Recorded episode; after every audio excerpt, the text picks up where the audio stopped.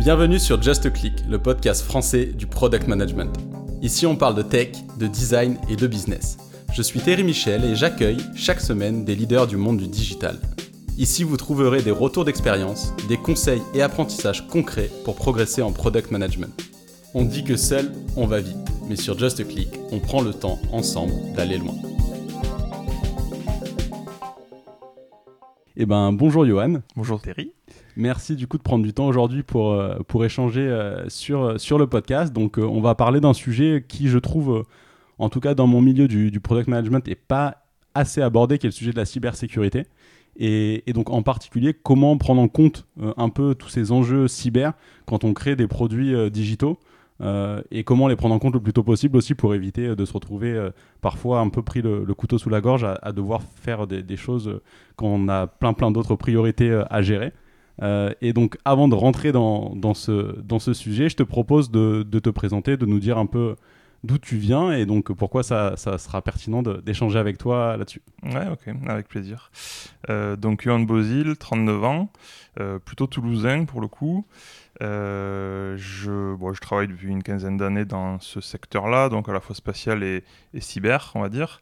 Euh, une dizaine d'années en tant que prestataire pour Airbus Defence and Space, euh, sur des missions principalement qui consistaient à accompagner les équipes métiers sur les sites de lancement de satellites et où on installait à leur profit des, du système d'information en fait avec la sécurité qui va bien pour qu'ils puissent travailler un peu comme s'ils étaient à Toulouse mais euh, sur le site de lancement Kazakhstan, Guyane, euh, Japon, États-Unis, etc. Donc j'ai fait ça une dizaine d'années, c'était extrêmement intéressant. Euh, je me serais même pu voir faire ça toute ma vie euh, et j'ai eu une opportunité, une très belle opportunité de devenir donc ce qu'on appelle CISO, Chief Information Security Officer, pour une filiale d'Airbus qui s'appelle Airbus OneWeb Satellite, donc une filiale franco-américaine. Euh, qui était sur le même site et dont j'avais travaillé avec quelques personnes et donc je les ai rejoints en 2017, un an après la création, lorsque l'activité a dû se structurer, on va dire pour ceux qui n'auraient pas entendu parler de, de OneWeb, donc euh, si tu peux juste rapidement dire oui, ce qu'il faisait. Euh, OneWeb, c'est euh, une société américaine, alors qui a fait faillite depuis, qui a été rachetée, etc., mais qui avait pour ambition, ou qui a pour ambition, euh, de construire une constellation euh, de satellites, donc on va dire 600 et quelques, pour faire du débit, pardon, pour faire de l'Internet par satellite, avec du très haut débit, avec des latences proches de la fibre. Euh, c'est le concurrent numéro 2, on va dire, de Starlink, qui aujourd'hui a pris une petite longueur d'avance, on va dire, sur ce secteur. Euh, donc voilà, donc euh, responsable, on va dire, de la sécurité des systèmes d'information pour Airbus OneWeb Satellite pendant 5 ans. Ensuite, j'ai quitté Airbus OneWeb. Bon voilà, 5 ans, c'est un temps, on va dire, pour valider une expérience et c'était extrêmement intéressant. Je suis parti pendant un an dans une autre entreprise et là, récemment, il y a un mois, euh, puisque c'est tout jeune, j'ai quitté donc euh, l'entreprise précédente pour rejoindre Lookup Space, donc qui est une start-up aussi. J'aime bien le monde de la start-up, qui a pour ambition de devenir à plus ou moins court terme leader mondial sur la détection de débris. Donc détection de débris dans l'espace, avec on va dire deux produits, un produit plutôt matériel puisque c'est la construction de radars qui vont détecter les débris et ensuite utiliser cette donnée euh, qu'on fabrique, la détection, euh, sur une plateforme qui permettra d'agréger différentes sources d'informations et ainsi ben, euh, comprendre les trajectoires des satellites, également des débris qui tournent autour de la Terre, et proposer par exemple des manœuvres aux opérateurs de satellites lorsqu'on calcule qu'il va y avoir une collision, proposer des manœuvres justement pour éviter ces collisions.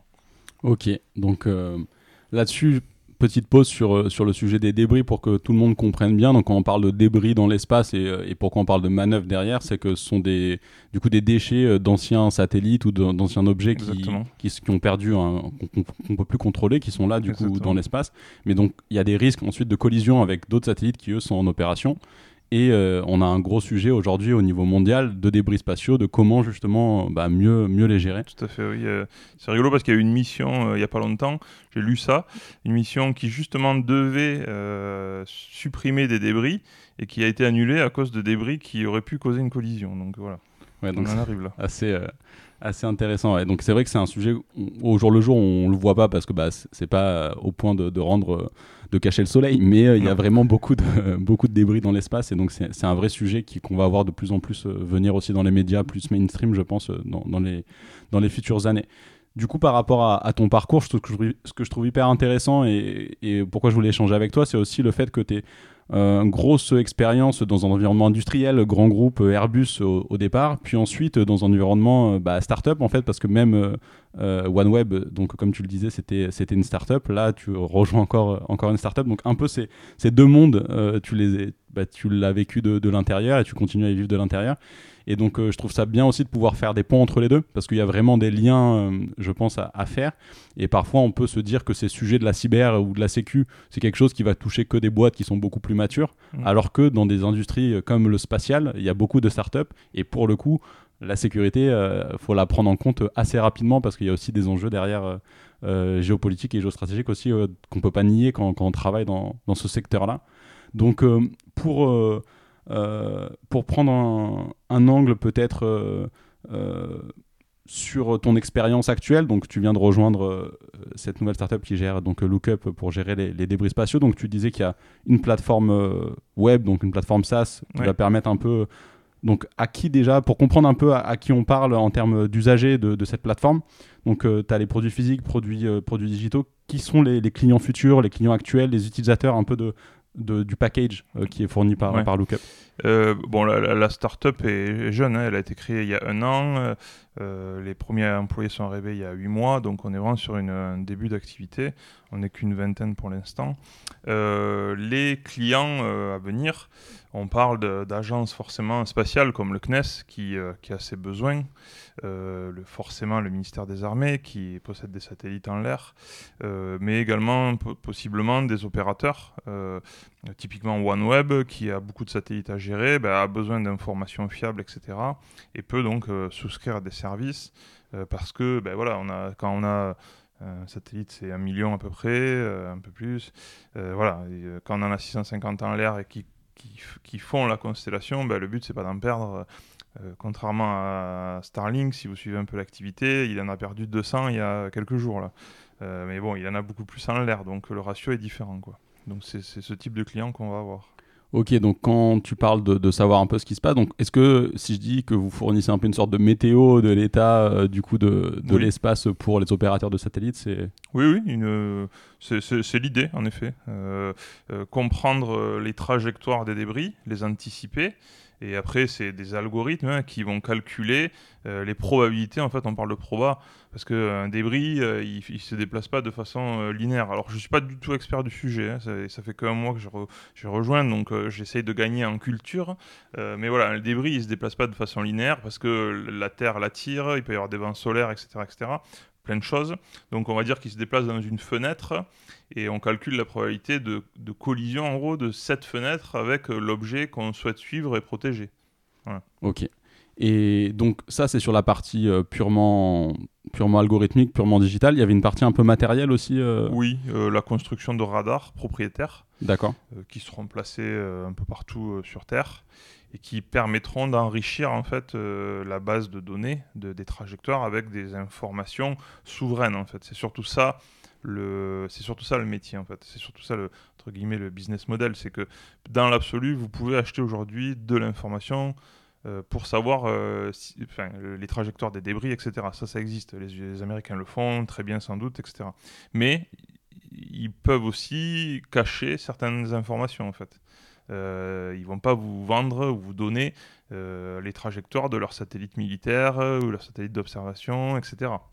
Euh, donc, si vous avez, vous, par contre, euh, vous, je dis la France, euh, parce que le but c'est travailler pour la France en quelque sorte, si vous avez, vous, vos propres radars, ben, vous pouvez détecter ce que vous avez à détecter. Et donc, avoir des, informations plus fiables et donc vendre un service ben, plus fiable par conséquence. Ok, ouais, hyper intéressant. D'où les, les, enjeux aussi là-dessus de, de souveraineté et géostratégique qui, qui, se, qui se cachent derrière. Donc, par rapport à, ta prise de poste dans cette euh, nouvelle mission, un peu comment toi tu t'attaques le problème? Du coup, euh, là, tu es arrivé donc, dans cette boîte. Un peu, qu'est-ce que tu t'es posé comme question par rapport aux différentes missions qu'on t'a confiées autour de la cyber, euh, autour de la sécu à gérer? Comment tu as, pris un peu Alors, avec beaucoup d'humilité, hein, parce qu'il y a beaucoup de, choses à intégrer, de données. L'idée, c'était surtout de faire une cartographie en quelque sorte au début. où est-ce qu'on est, où est-ce qu'on va, euh, être sûr d'avoir conscience de tout ce qui existe en termes de système d'information. Euh, donc euh, autant en local que dans le cloud, etc. et à partir de là, ben, de réutiliser, c'est surtout là-dessus qu'on a convergé, on va dire, avec l'équipe que j'ai rencontrée pour euh, les entretiens. C'est en gros essayer de, réappliquer quelque chose qui a fonctionné avec, euh, entre guillemets, avec modestie chez Airbus OneWeb. Euh, voilà, recréer une direction sécurité, essayer de rassembler sous ce pôle sécurité différents axes de la sécurité. On parle de cybersécurité, mais aussi de sécurité physique. Typiquement, si on construit des radars un peu partout sur Terre, voilà, il faut euh, assurer une protection physique de ces radars pour être sûr qu'ils euh, pourront faire leur travail correctement. Euh, on peut assez facilement aussi, c'est assez commun dans les startups, intégrer l'aspect conformité au RGPD. Voilà, ça se fait de mutualiser, on va dire, sur des petites structures, l'aspect un peu sécu, l'aspect conformité au RGPD. Donc voilà, l'idée c'est de créer une direction sécurité qui va rassembler différents pôles et après de pouvoir au fil de l'eau, au fil du, temps, on va dire, euh, ben, staffer ses pôles en fonction euh, de, des priorités qu'on identifie au niveau business et, euh, des choses qui sortent. on peut prendre un exemple assez simple. On, parle en ce moment de Nice 2, qui est une réglementation qui va sortir. Il existait Nice 1, il va y avoir Nice 2, qui va élargir, je dirais, le, euh, les potentiels candidats euh, qui devront euh, la suivre. Du coup, si tu peux rappeler ce que c'est que Nice 1 même mm, C'est une réglementation européenne qui, qui impose, entre guillemets, certains standards au niveau de la sécurité des systèmes d'information sur certains types d'entreprises. Et typiquement, le, le spatial ben, fait partie de ces types d'entreprises. Et si on considère que Lookup Space fait du spatial, on, peut, on peut être inclus, on va dire, dans ces, ces, cette réglementation, tout simplement. Ok. Et donc euh, là, par exemple, la prise en compte de Nice 2, donc ça fait partie aussi de. Ça sera dans la roadmap. Euh, voilà. Donc ça fait comme moi, j'ai un mois de recul. Alors il y a quelques sujets. Euh, après, on fait, on fait chef de projet. Hein. Il y a des sujets priorité importante, moyenne, basse, amélioration continue. Moi, je me suis fait mon tableau, hein. j'ai listé 50 actions, euh, j'ai estimé une charge, et après, on va construire ça au fur et à mesure. Quoi. Yes. Bon, après, euh, effectivement, là, c'est vrai que sur cette expérience que je t'ai questionné sur celle-ci, mais tu as tout le, le, recul quand même des 5 ans chez, chez OneWeb et 10 ans avant dans l'industrie qui te permettent voilà, d'avoir un regard éclairé aujourd'hui. Donc, si on devait prendre le package global hein, de ton expérience, évidemment, toujours pareil pour parler donc euh, cyber, peut-être sur l'angle plus euh, digital, puisque c'est moi un sujet qui, bah, sur lequel, euh, dont le podcast est aussi, euh, mm. on va dire, le relais. Sur le sujet du digital, quel se... enfin, moi je vais te prendre un, peu, peut-être une question ou venir un peu provoquer là-dessus sur ce sujet. Mettons que je suis, je suis en train d'essayer de, de, lancer un produit digital, une plateforme, pas spécialement dans le spatial, mais une plateforme digitale sur laquelle bah, je suis en train de chercher un peu du coup le marché, donc pré-product market fit. Et euh, le premier sujet que j'ai, c'est euh, trouver mes clients et ensuite euh, répondre à leurs besoins le plus rapidement possible.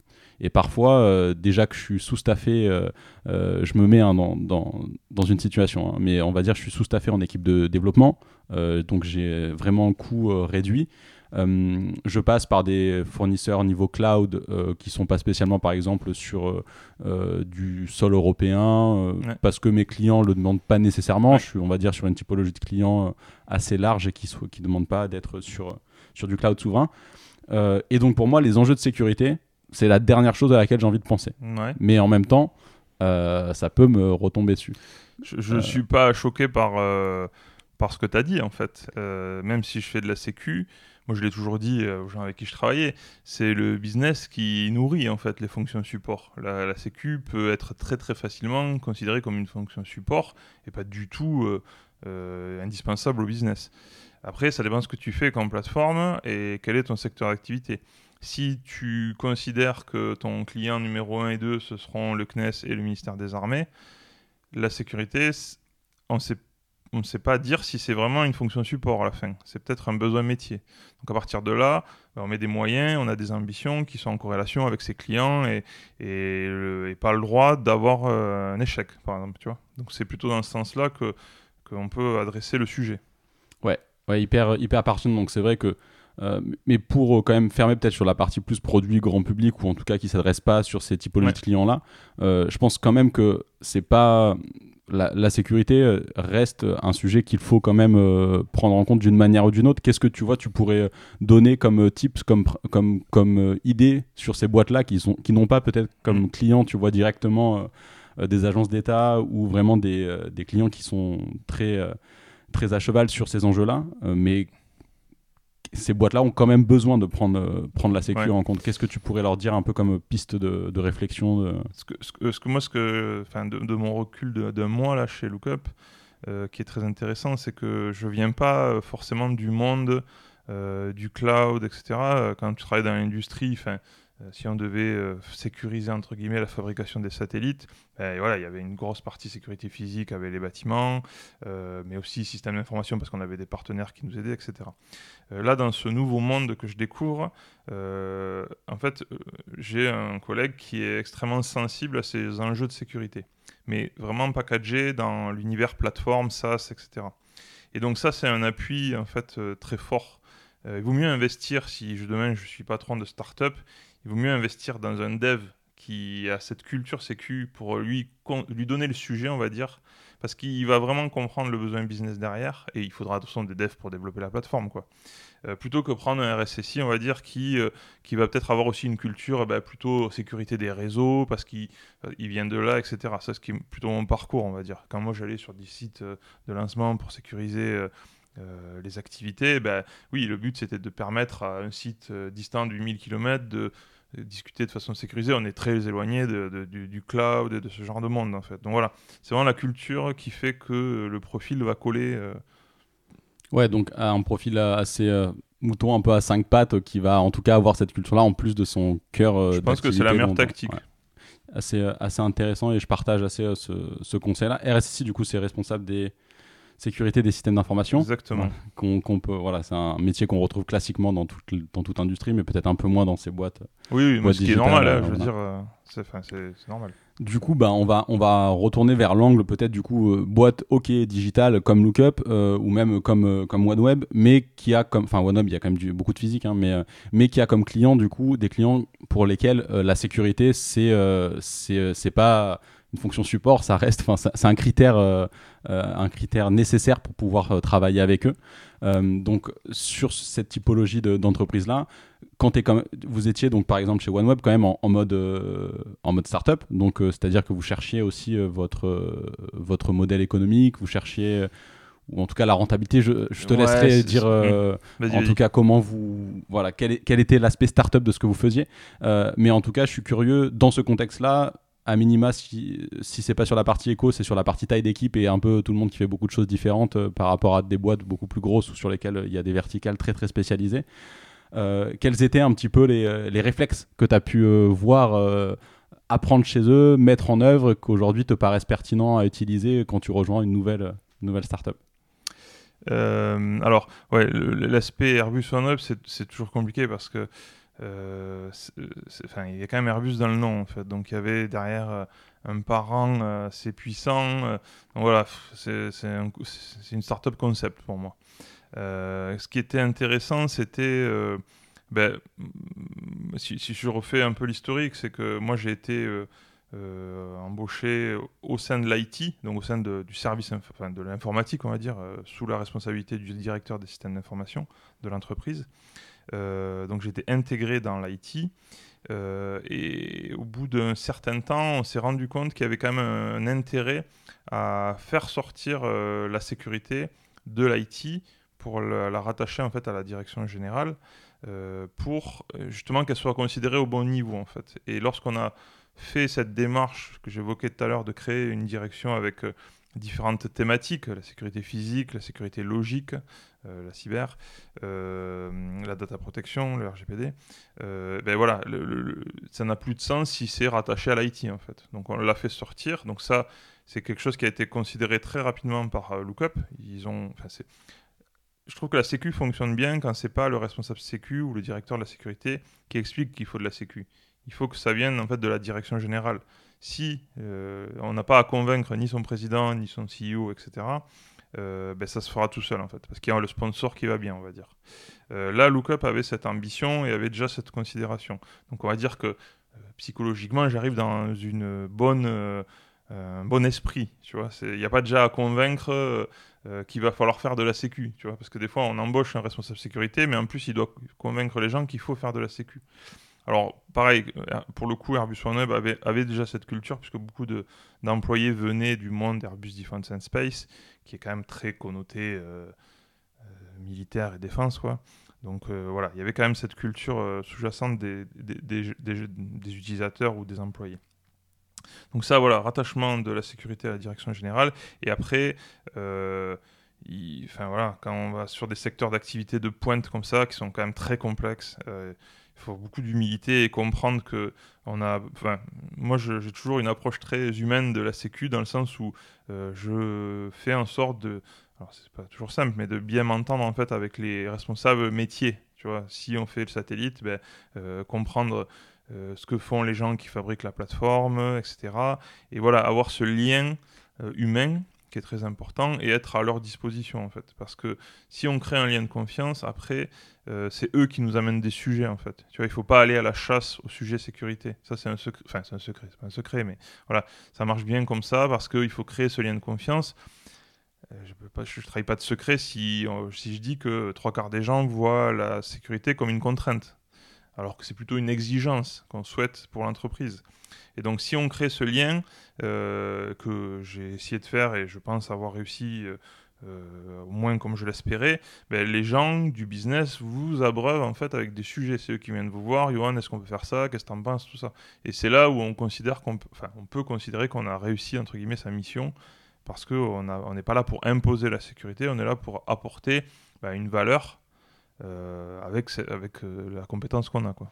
Ouais, là-dessus, je trouve ça hyper intéressant parce que ça fait le parallèle avec euh, alors un épisode qui est un, peu qui est un peu plus vieux que j'avais fait avec Jean donc euh, Jean Le qui travaille dans une startup enfin scale-up maintenant Brigade euh, qui fait un produit un produit un produit digital et il m'expliquait que pour lui l'importance de l'équipe tech, c'était que donc l'équipe vraiment de développement, c'était de pas être goulé d'étranglement mais d'être enabler du business. Et donc euh, de vraiment être au service du business et que ça devienne pas parce que ce que tu décris là euh, d'avoir la sécurité où on se dit ah, ça, ils vont encore euh, nous énerver ils vont nous bloquer sur certains sujets c'est quelque chose qu'on peut aussi retrouver côté développement parfois dans des boîtes où les commerciaux vont dire ah mais les devs ils vont nous dire on peut pas faire ça alors que renverser en fait dans l'autre sens c'est-à-dire bah, en quoi je peux t'aider derrière ça, ça, change complètement la façon de, de voir les choses et effectivement tu t'insuffles la culture euh, de prendre en compte la sécurité de manière beaucoup plus euh, euh, naturelle. Et ça, ça, tient beaucoup plus dans le temps aussi, parce que de toute façon, on sait très bien que la contrainte, même si ça peut marcher sur un laps de temps très court, sur, sur la durée. Et, les utilisateurs sont souvent plus intelligents que le responsable sécu.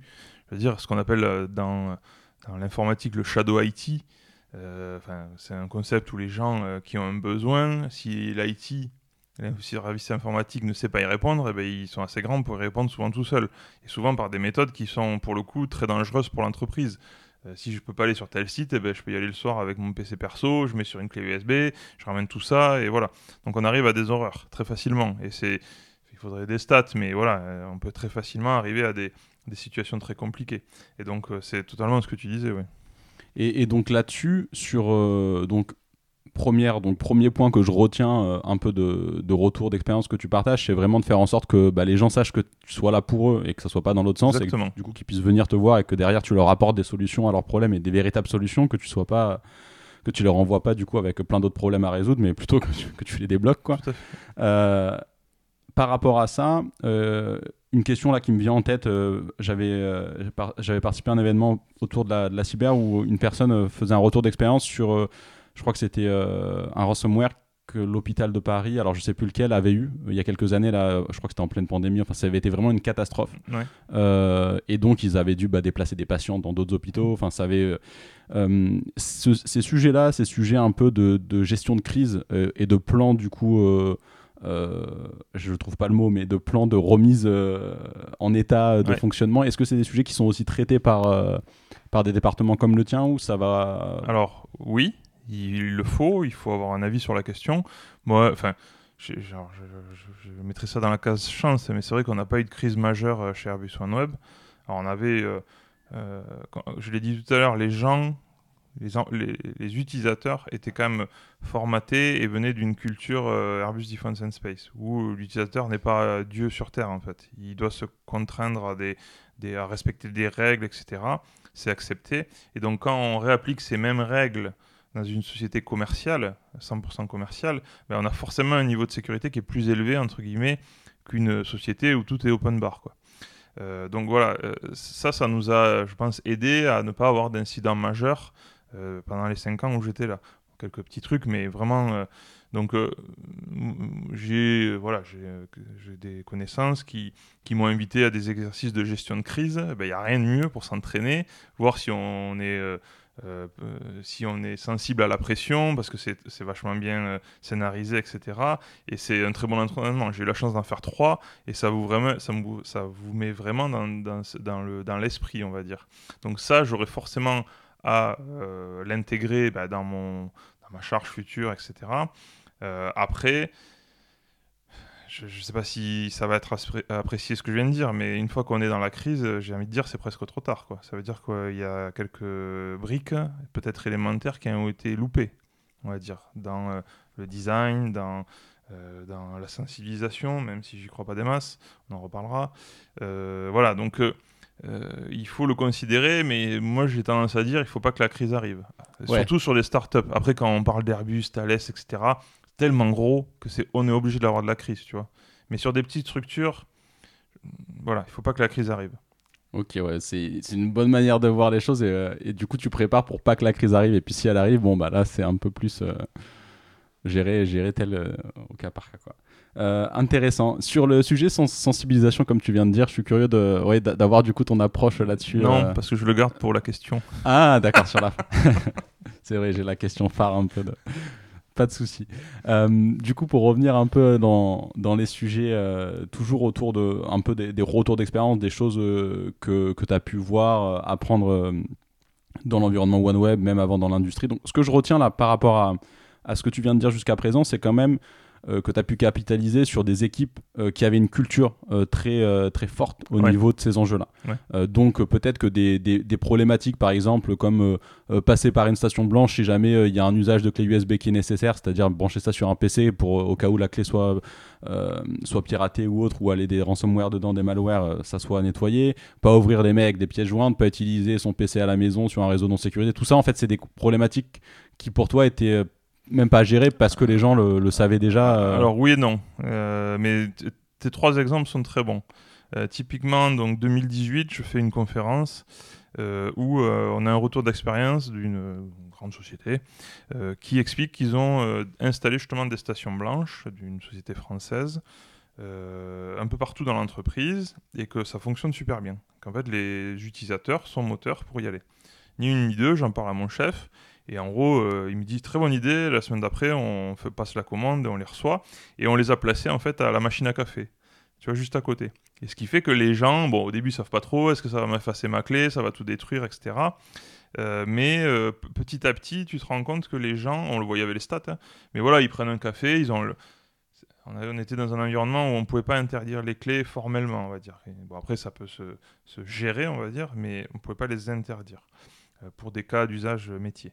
Euh, donc les gens, de façon assez autonome, eh ben, allaient checker leur clé. En gros, tu la branches, ça, fait, ça, passe plusieurs antivirus, que, bien sûr il faut mettre à jour, mais, euh, et, elle est considérée comme propre. Et tu peux les obliger, entre guillemets, en installant dessus des certificats, ce qui fait que si tu mets ta clé sur ton PC et qu'elle n'est pas passée avant par la station, elle n'est pas reconnue. Tu vois, ça, ça, ça, c'est quelque chose qui existe. Donc ça, c'est quelque chose qui n'a pas du tout été qui n'a pas du tout perturbé, on va dire, les utilisateurs et ils ont joué le jeu avec plaisir. Euh, utiliser son PC perso, c'est ton troisième exemple. Euh, je pense que les gens ont conscience, tu vois, dès que tu es dans des environnements un peu mili, défense, etc. pour moi, les gens en PC portable pro, ils, ils s'amusent pas à jouer, à mettre des trucs sur leur PC perso. Enfin, il n'y a pas de sens. En plus, souvent, leur PC pro est meilleur que leur PC perso. Donc, euh, je, je, je vois. Enfin, c'est pas. Ça- je dis pas que ça n'existe pas, mais euh, pour moi, c'est enfin, euh, pas en haut de ma, liste de priorités. Et le second, c'était les mails, oui. Alors, ça, par contre, les mails, les phishing, les pièces jointes, bon, mais c'est le grand jeu des RSSI. Euh, T'as beau faire euh, plein de sensibilisation, si tu sais trouver l'axe qui va bien, tu sais que les gens vont cliquer et les gens vont ouvrir la pièce jointe euh, parce que tu leur écris au bon moment, à la bonne heure, en parlant du bon sujet qui va bien et un être humain reste un être humain. C'est pour ça qu'on en rediscutera après, mais voilà. Euh, même si tu fais de la sensibilisation, mm, je pense que la faille, ça reste malheureusement l'être humain. Quoi. Ouais, donc là-dessus, il n'y a pas vraiment de, de martingale ou de. de, Je- de moi, pour moi, il faut aider l'utilisateur. Il faut l'aider avec des solutions techniques, un peu sensibiliser, mais quand on s'intéresse à toi, une entreprise, ou plutôt un pays, une puissance étrangère s'intéresse à ton entreprise et que tu es ciblé, normalement, il- l'attaquant, il va gagner. Parce qu'il mettra des moyens, parce que, euh, voilà. euh, euh, donc, euh, si c'est vraiment une attaque ciblée, bien faite, etc., donc, euh, ah, voilà, il faut aussi aider. On peut pas euh, se tourner et pointer l'utilisateur du doigt en lui disant Ah, t'as cliqué, t'as ouvert la pièce jointe. euh, Est-ce qu'il devait la recevoir, cette pièce jointe déjà? Est-ce que c'est normal qu'il ait eu dans sa boîte mail? Euh, Voilà. Donc, il faut aussi savoir se remettre en question euh, et blâmer l'utilisateur. Euh, je j'ai jamais vu que ça servait vraiment à quelque chose. Quoi. Tu vois, il faut plutôt essayer de faire preuve d'empathie, de pédagogie, etc. Bon, s'il le fait 40 fois d'affilée en une semaine, il fait exprès, tu vois. Mais souvent, les gens se font avoir et après, il y a un petit électrochoc, tu vois. Alors, ça peut durer que 15 jours ou un mois, mais globalement, les gens, une fois qu'ils se sont fait avoir, font attention. Après, il faut pas que le, le jour où ils se font avoir, ben, c'est le jour où tu ramasses un ransomware et tu, tu tues toute l'entreprise, quoi. D'accord. c'est ça. Ouais. Après, c'est effectivement, c'est un peu. Après, ça, c'est aussi de la gestion des risques, du coup, en fonction de, de ce qu'on est prêt à, à, prendre ou pas. Euh, ça, euh, ce que tu viens d'évoquer par rapport, du coup, à des attaques potentiellement ciblées par des puissances étrangères et autres, ça, ça m'amène sur un autre sujet. euh, je sais pas si ça t'intéresse, en tout cas, moi, d'en parler un petit peu, si, si tu te sens à l'aise là-dessus, c'est le sujet un peu de la souveraineté des données. Euh, et, euh, et de l'aspect euh, bah, effectivement où mes données se trouvent. Alors pourquoi je te parle de ça dans le contexte du podcast, du produit, de construire des produits digitaux? Parce que moi, dans mon environnement dans lequel j'évolue, je vois beaucoup, beaucoup de produits du coup purement SaaS, donc des plateformes totalement Mm. dans le cloud. Mais le cloud, ça reste derrière des machines physiques Mm. qui, la plupart du temps, se retrouvent bah, dans beaucoup, très souvent dans- sur des, des serveurs américains parce que bah, ils sont quand même à la pointe de, de ces services-là. Et, euh, et du fait de la qualité des services que ces plateformes apportent, euh, au niveau euh, développement d'une startup, on se pose pas la question de ma, ma donnée aller là-bas, parce qu'on est plutôt dans, dans le fait de se dire bah, ça me coûte pas cher, ça me permet d'aller vendre rapidement et de créer des produits, donc euh, j'utilise le service. Euh, et, et une conviction que j'ai assez personnelle là-dessus, c'est qu'on va avoir un retour en arrière dans les prochaines années parce qu'on commence à avoir une prise de conscience sur en fait qu'est-ce que ça veut dire que de mettre des données dans le cloud, qu'est-ce que ça représente d'un point de vue économique géopolitique. Euh, et du coup, on commence à voir bah, l'Europe qui fait passer bah, la RGPD faisait partie de des règles et un une première étape, une première marche sur cet édifice aussi de, faire une prise de conscience euh, au niveau du continent européen de qu'est-ce que c'est que la donnée. Mais du coup, euh, ma question, enfin le, sujet que, je me pose autour de, ça, c'est entre la vélocité, la rapidité, l'agilité dont tu as besoin quand tu crées des, startups, des produits digitaux, tu as besoin de, vraiment aller très vite. Ces services-là, SaaS, euh, souvent sur des serveurs américains, t'apportent ce dont tu as besoin rapidement. Si tu devais tout recréer ou tout hoster on-prem sur ta machine et tout gérer, c'est tu serais déjà mort avant d'avoir commencé. Exactement, ouais. Euh, c'est quoi un peu toi ta, ta vision là-dessus? Comment tu vois les, les choses évoluer? Euh, Enfin, quelles sont un peu tes, euh, ouais, tes, tes réflexions sur, sur ça? Ouais, mo- moi j'ai pas du tout euh, de culture cloud. Pour moi, c'est le diable bien habillé, quoi. Donc c'est vrai que c'est quelque chose qui philosophiquement et par conviction me rebute. Mais en effet, on répond à un besoin, tu vois, métier. Donc euh, on peut pas faire style euh, ça n'existe pas en fait, tu vois. Euh, donc c'est vrai que je, je- un peu je viens pas de ce monde-là parce que euh, dans mes précédentes euh, expériences, on a parlé un peu du monde de la défense, etc. Bah, tu fais attention euh, d'être- éloigné en fait, tu vois. Tu, fais du on-prem comme tu disais. Et voilà, donc c'est vrai que j'ai plutôt baigné dans cette culture. Et j'ai lu, alors je fais beaucoup de veille, du moins. J'aime bien lire des articles, tu vois, voir les, les, les courants de pensée, je dirais ça fait un peu philosophe, mais c'est pas ça. Mais voilà, sur et il y a beaucoup de, de, gens qui font des retours arrière sur le cloud, tu vois, qui se remettent à acheter des serveurs, à les, les héberger eux-mêmes. Il y avait un discours d'un CTO qui expliquait euh, que voilà, il, avait regardé la facture et euh, c'est extrêmement bien pour démarrer très vite et c'est normal que ce soit plus cher. Mais si ça devient du long terme et que tu gardes ton truc pendant 10 ans, en gros, tu as payé 4 fois ton archi, tu vois, euh, et une archi au top. Donc voilà, je pense que c'est bien pour démarrer je dirais quel que soit le produit, ou du moins si tu n'as pas de contraintes ou d'exigences. Et après, il faut savoir se remettre en question et pas jouer la facilité, en fait. Euh, si tu sais que ton produit va fonctionner et que tu en as pour 10 ans, ben voilà, je pense que là, le ratio économique, il s'étudie, en fait. Et c'est ce que tu viens de dire, tu vois. Euh, c'est pas sur l'aspect souveraineté.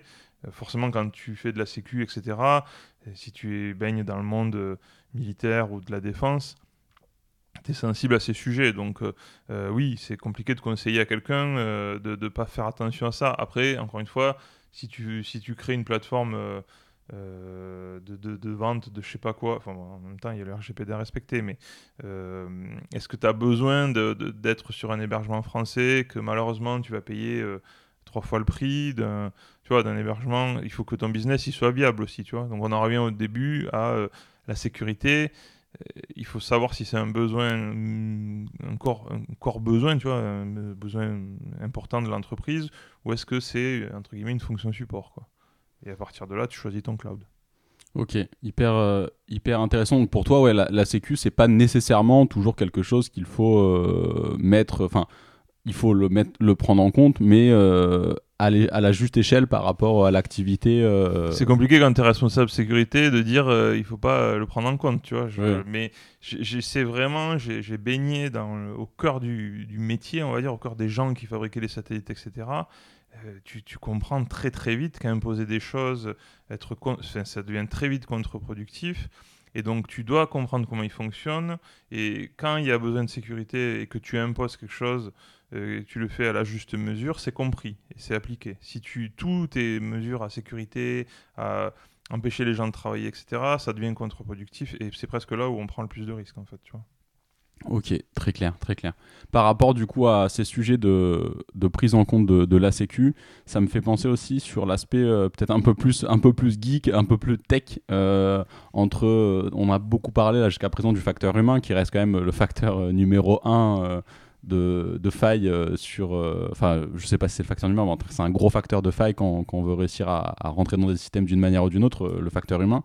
Toi, tu as un avis sur un peu les sujets, du coup, bah, de toujours pousser au plus loin les technologies pour éviter justement derrière de se faire, de se faire hacker et, et, un peu, tu vois, sur les niveaux, on parlait bah, des stations blanches avec les systèmes d'antivirus qu'il y a dessus, mais sur les niveaux derrière de protection purement logicielle qu'on peut trouver et du coup mettre en place en se disant bah là euh, je me suis fait une forteresse autour de moi, j'ai euh, aucun risque euh, versus l'investissement. En fait, ma question derrière tout ça, c'est dans quelle mesure, en tant qu'une boîte, en tant que boîte digitale, ça vaut la peine que j'investisse beaucoup, beaucoup d'argent dans des, dans des boîtes logicielles, dans des, dans des, dans des, oui, des, des, des, frameworks logiciels qui vont me permettre de, de me barricader versus plutôt travailler sur l'humain qu'il y a derrière et du coup sur l'acclimatation, la culturation euh, à la sécu par l'humain plutôt que d'aller dépenser euh, euh, des centaines de milliers d'euros sur du logiciel pour, pour me barricader Je comprends la question.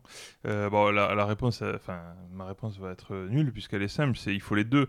Et en fait, il faut le faire dans l'ordre, je pense. typiquement, si on prend plutôt mon métier, tu vois, encore une fois, je, sens que ton expertise, elle est un peu périphérique par rapport à ma, culture et ma connaissance. Mais on a ce qu'on ce qu'on appelle des SOC, euh, des Security Operations Center, qui vont superviser, on va dire, des systèmes d'information, qui vont te remonter des événements, etc.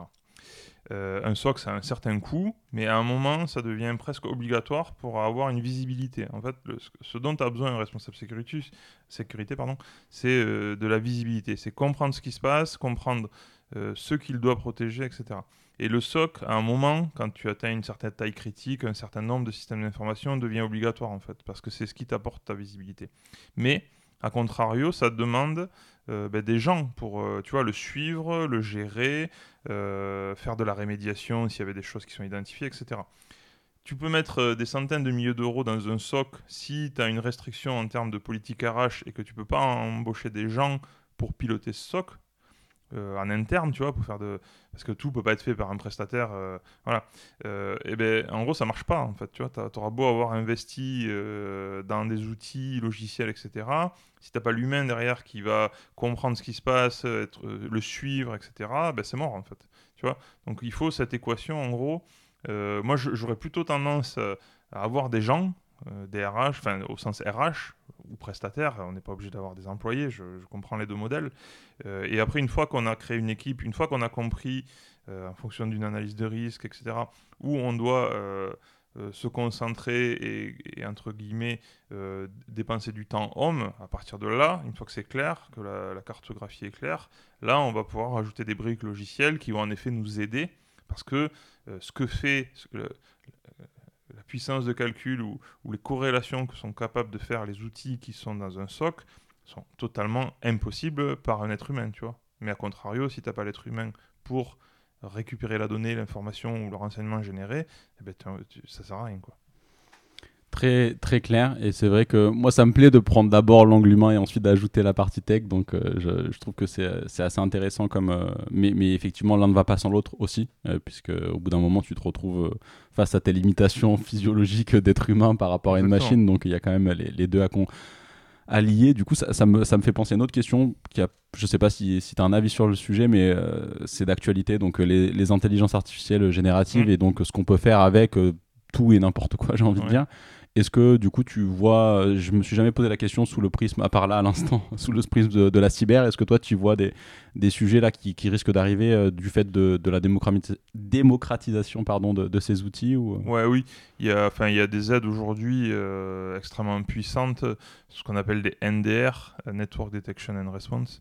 ce sont des outils, des sondes en fait qui vont capter tout ce qui se passe sur un réseau que tu mets à des bons, euh, aux bons endroits de ton réseau, entre des points entre différentes zones, vers ta sortie internet, etc. Et en fait, ces outils, euh, c'est pas que bankable, tu vois, c'est pas que du commerce. Ce sont des outils qui sont extrêmement puissants, euh, basés sur de l'intelligence artificielle et qui vont te recréer euh, ben, en fait, des comportements qui vont analyser, qui vont corréler énormément d'informations et qui peuvent te détecter des choses. On en revient à ça, à la visibilité, à la détection, qui vont détecter des choses que toi, pauvre être humain, tu, es strictement incapable de faire, tu vois. Et donc voilà, mais il faut se dire que si le gars qui défend a l'aide de l'intelligence artificielle, ben, le gars qui attaque a aussi l'aide de l'intelligence artificielle de son côté. Donc c'est un jeu du chat et de la souris où tout le monde monte euh, au même niveau. Mais disons que euh, je, pense que si on est sur un secteur un peu sensible euh, en termes de business, considérer des outils qui ont 10 ans, des SOC avec juste des SIEM, pardon, ça fait beaucoup d'acronymes, mais voilà, des, collecteurs de logs d'informations sans intelligence artificielle par-dessus, eh ben, on joue pas du tout avec les mêmes armes face à des attaquants. En fait, tu vois, c'est comme si tu, tu, vas te battre avec ta baïonnette alors qu'en face ils ont un tank. Quoi. Ça.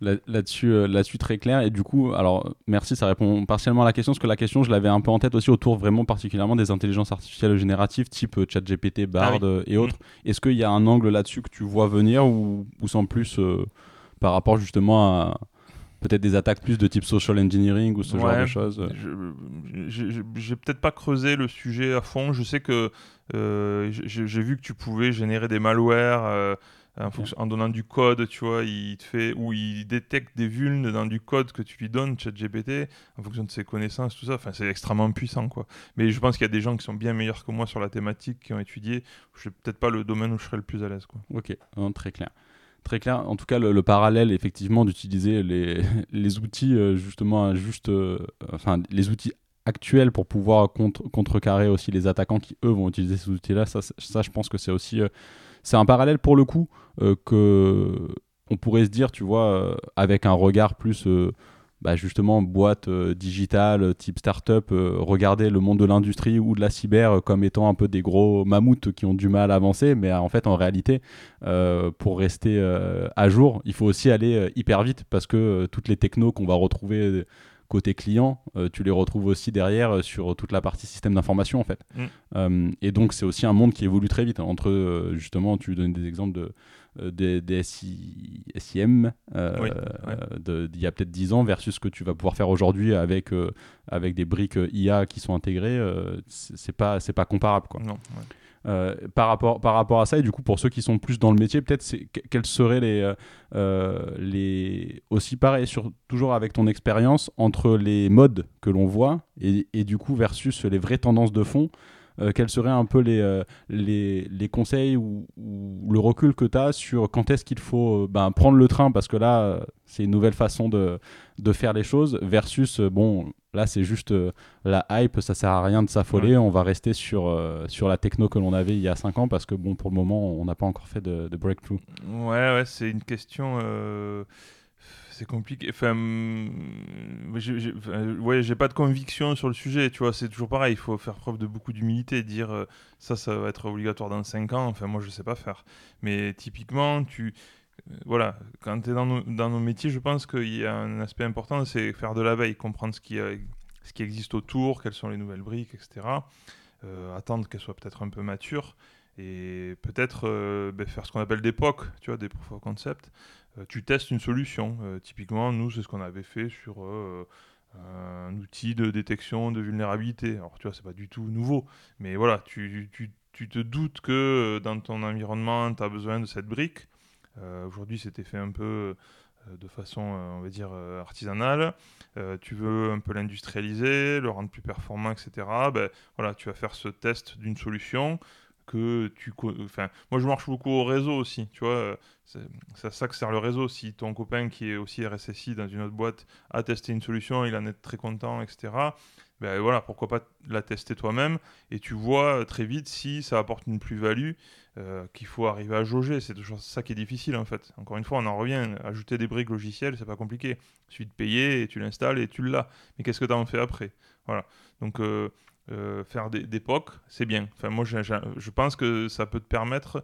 Euh, c'est là où on en revient à l'expérience. Les, tous les POC qu'on a fait pendant 5 ans chez Airbus OneWeb, je sais très bien les briques que je vais mettre en place dans les deux ans qui arrivent chez Lookup, en fait. Parce que je sais que ça devient indispensable.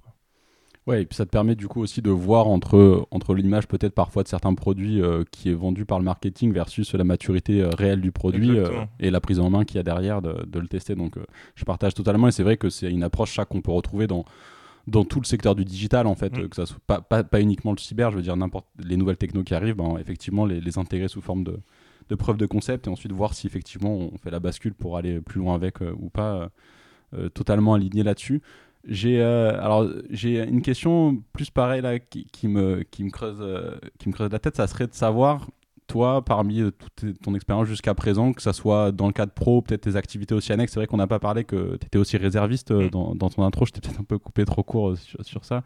Mais si tu devais garder, je suis curieux d'avoir un, un gros échec que tu aurais eu, si tu n'en as pas eu, euh, en tout cas un gros apprentissage qui te, qui te suit toujours, un, ou deux ou trois même, hein, mais euh, qui t'a vraiment marqué, euh, et qu'est-ce que tu en retires aujourd'hui, et sans trahir aucun secret autre, mais de, partager un petit peu là-dessus quelque chose qui, voilà, qui maintenant te suit, et tu te dis ça, je le referai. Des... Ouais, alors c'est plus, c'est plus psychologique, mais j'avais fait un post là-dessus, hein, qui avait été repris, mais euh, mon, mon, ancien chef me disait souvent que j'avais un, savoir-faire, mais que je ne le faisais pas savoir. Et donc me disait que j'étais un peu discret, mais ce qui est euh, propre à la nature de chacun. Et quand tu fais de la sécu, euh, il y a aussi une, fin, que ce soit volontaire ou involontaire, il y a une part de discrétion. Je veux dire, plus un soldat de l'ombre, et voilà, il faut que l'entreprise soit protégée. C'est, le job, il est fait. Et donc il me disait ça souvent. Et, euh, un jour, euh, je fais euh, un entretien avec un de mes présidents pour l'embauche de mes adjoints, parce qu'ils arrivaient à leur fin de CDD, etc. il, fallait les embaucher en CDI, il n'y avait pas de débat. et donc j'explique pendant une heure voilà, ce qu'on fait, des gens des KPI, j'explique ce qu'ils font, la roadmap qu'on avait prévue, etc. etc. pendant une bonne grosse demi-heure, je pense. et la sanction tombe. Mon président me dit Ok, donc si ton adjoint numéro 1 il, fait ce sujet et ton adjoint numéro 2 il fait ce sujet, qu'est-ce que tu fais chez nous en fait? Et je vous avoue, je ne l'ai pas vu venir. Euh, mon chef l'a pas vu venir non plus. Mon, autre, mon ancien chef l'avait pas vu venir non plus. Donc on s'est tous regardés.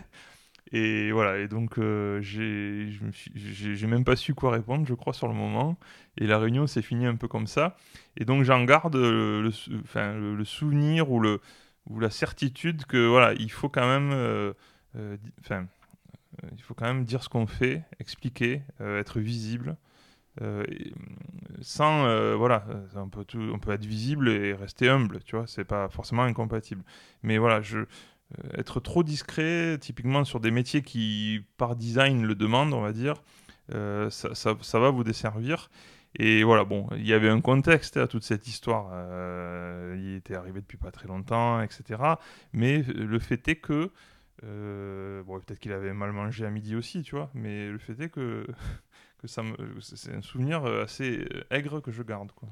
Hyper, euh, hyper intéressant et ça, je trouve ça, je trouve ça très cool comme, comme retour d'expérience que effectivement on, peut parfois se dire sans tomber comme tu le dis dans la caricature de, de, tout le temps se mettre en avant etc mais on peut se dire que parler de soi c'est un peu être un but de sa personne ou autre mais à l'inverse en fait ne pas le faire bah, c'est en fait ne pas communiquer sur ce qu'on fait et derrière comment veux-tu que les gens sachent en fait ce que, ce que tu fais parce qu'ils sont pas dans ta tête, ils ont aussi leur, euh, leurs activités. Et euh, bon, après, c'est le but aussi de ce podcast de mettre en avant euh, les personnes avec lesquelles j'échange, de les rencontrer. et, et, je partage du coup totalement cet aspect de, de, effectivement dire ce qu'on fait sans en faire des caisses, mais vraiment pour expliquer aux autres. et ça permet aussi d'évangéliser ses métiers, sa pratique et de partager aussi plus facilement derrière des échanges euh, de fond sur des sujets pour pas passer euh, les trois quarts des échanges à expliquer en fait quel est notre métier parce que les gens sont déjà au courant quoi donc euh, je m'attendais pas à ça honnêtement. Mais, non mais top. Top top. Avant d'aller vers les, les, questions de fin d'épisode dont celle du coup que, que j'attends depuis un petit moment maintenant est-ce qu'il y aurait un point que tu aimerais accentuer un sujet dont on n'a pas parlé un, un, un, point en particulier sur lequel tu voudrais axer enfin on, on a parlé vite fait, mais c'est vrai que je peux faire un petit focus sur la réserve, la réserve militaire, euh, surtout parce que dans le domaine cyber, on va dire, je trouve que c'est quelque chose d'extrêmement intéressant et complémentaire, euh, parce que ça apporte une autre perspective euh, de nos métiers, on va dire, dans un monde un peu différent. moi, je suis réserviste depuis 5 ans, et pourtant, j'ai l'impression que je comprends, enfin, même si je vais essayer de l'apprendre, j'ai l'impression que je comprendrai jamais vraiment le monde militaire en fait. C'est un monde tellement à part qu'il y a des codes, etc. En fait, je pense qu'il faut y rentrer jeune, à 16, 18 ans, et se former. Tu vois, c'est vraiment une institution, il y a, des règles, voilà. Et donc, euh, quand on fait de la cyber, euh, on ne sait pas demain où on travaillera.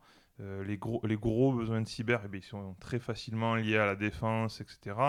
Et donc c'est vrai que demain, on se retrouve dans un, environnement un peu mili, etc. Sur Airbus Defense and Space, c'est un très bon exemple. Là, ils vendent des satellites militaires et tout. Euh, et donc avoir cette culture complémentaire, on va dire, qu'on ne peut pas euh, apprendre en fait. On ne peut pas y apprendre sans y être dedans. ben voilà, c'est, moi ça m'a beaucoup apporté, on va dire, dans mon, dans mon expérience, si on peut dire ça. Euh, et voilà, c'est une activité que je fais avec grand plaisir, qui recoupe euh, des thématiques qu'on a abordées avant, comme la souveraineté. Voilà, il faut forcément être un peu patriote quand tu fais de la réserve, tu vois, il faut, il faut que ça, ait un sens. Mais voilà, c'est quelque chose d'extrêmement intéressant. Et j'encourage les gens à, se renseigner si s'ils ont eu l'idée. Il y a beaucoup de, de mes semblables, j'appelle ça, tu vois, des jeunes qui ont 25, 35 ans, 40 ans parfois, qui ont toujours eu l'idée de se dire bah, pourquoi pas faire de la réserve. Avant, la réserve, c'était très connoté, euh, enfin connoté, du moins. C'était très euh, sentinelle, tu vois, les gens avaient des FAMAS et tout, ça c'était la réserve, il existe toujours, mais qu'on connaissait, on va dire, de façon commune. Et aujourd'hui, ben, on peut faire de la réserve en cyberdéfense, tu vois, ce qu'on appelle le commandement de la cyberdéfense, le ComCyber, a besoin de réservistes qui sont experts dans leur domaine dans le public, dans le, privé, on va dire, euh, dans le privé plutôt, euh, et, qui vont s'engager et donner des jours, donner, euh, consacrer du temps, on va dire, à cette activité.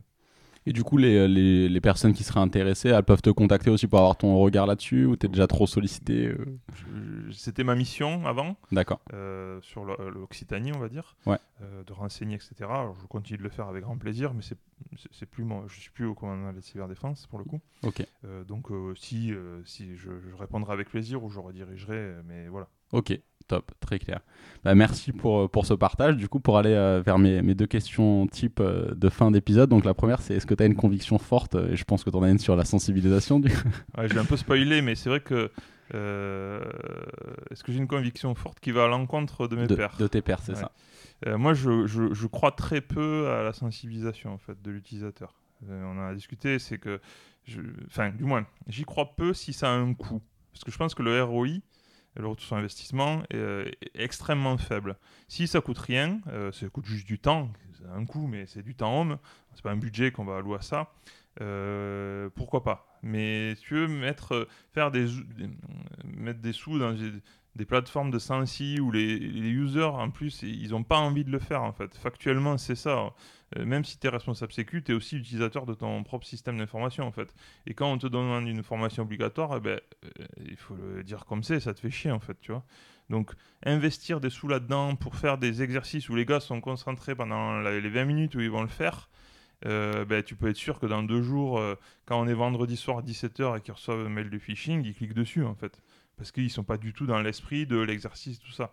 Alors je dis pas que s'ils le font pas 50 fois euh, par an, euh, au bout d'un moment, ils vont devenir experts, mais personne euh, n'a ce budget, personne n'a cette ambition. Et si le gars, il est, il est là pour construire des satellites, il n'est pas censé passer 50 heures par an à faire des tests anti-phishing, tu vois. Donc voilà, c'est pour ça que je disais tout à l'heure, il, faut aider l'utilisateur avec des outils. On parlait d'outils. Aujourd'hui, tout le monde il y a énormément de systèmes anti-phishing, etc., qui sont très bons.